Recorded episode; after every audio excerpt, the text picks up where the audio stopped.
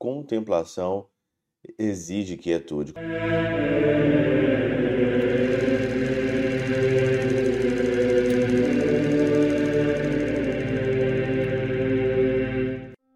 Em nome do Pai, do Filho e do Espírito Santo. Amém. Olá, meus queridos amigos, meus queridos irmãos. Nos encontramos mais uma vez aqui no nosso Teós, Viva de Coriés, o Percor Maria, nesse dia 21 de março de 2023, nessa terça-feira da nossa quarta semana aí da nossa quaresma.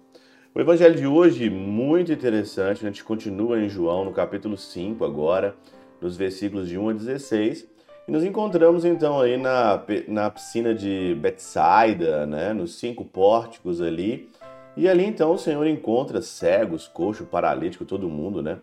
Mas ele encontrou ali então um cego, né, novamente, que ninguém ajudava ele a chegar à piscina para ele ser curado. O diálogo aqui é maravilhoso. A gente pode ler tudo aqui na íntegra. O Senhor então pede para ele ir lá na piscina, ser curado. E depois então ele pega o leito dele, né? E as pessoas começam uma agitação porque o Senhor está fazendo esse dia de sábado. Dia de sábado não é permitido. Tudo armado já para a última hora do Cristo, né? Como diz aqui São João. Mas uma das coisas que me chama muita atenção, né?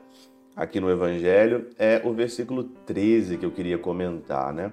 O homem que tinha sido curado não sabia quem fora, porque ele estava cego, ele não sabia quem curou ele ali, não sabia, não sabia quem mandou ele, quem curou ele daquela cegueira toda, né? E ali então, é, pois Jesus se tinha afastado da multidão que se encontrava naquele lugar o movimento de Jesus de se afastar da multidão não reconheceu, ele não reconheceu quem que era ali o próprio Senhor. Interessante é que Santo Agostinho ele faz um comentário que é assim excelente para esse momento de, de quaresma, né? Carrega, pois, o que anda ao teu lado para que logres a chegar-te aquele junto de a quem aquel, a, anelas descansar eternamente. Esse paralítico ainda não conhecia Jesus Cristo, nós, porém, o acreditamos sem enxergá-lo. De fato, ele buscava fugir às multidões. Com efeito, Deus não pode ser visto senão na solidão. Quando esse paralítico também saiu ali daquela multidão, ele conseguiu enxergar Jesus. Na realidade, o que nós podemos entender aqui é que a multidão nos cega, a opinião nos cega. Essa onda aonde que você tem que ouvir tudo, que você tem que ver tudo, que você tem que estar tá atualizado. Seguir a multidão nos leva totalmente para o buraco. A multidão ela só pensa em divertimento, que é o divertimento. Outro dia conversando com uma amiga e tentando discutir, né, se ela ia num show ou não ia num show.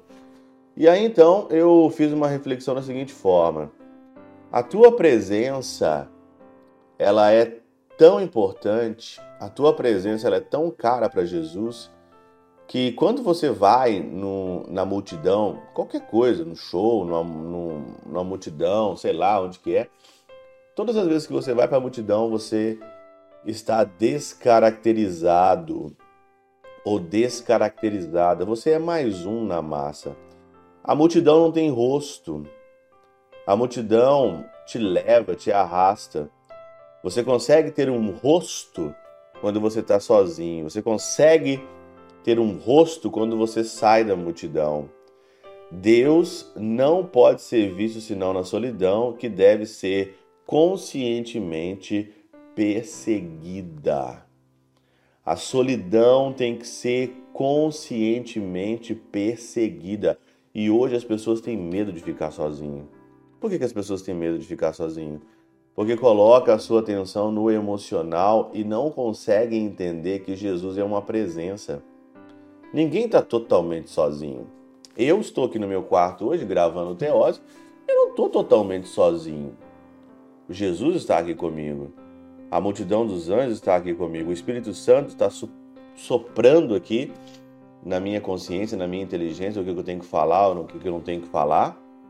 Ninguém está totalmente sozinho. A multidão nos atrapalha. E a multidão hoje é o TikTok, a multidão hoje é o Instagram, a multidão hoje é o Twitter, a multidão hoje é o Snap. A multidão hoje você tem que agradar.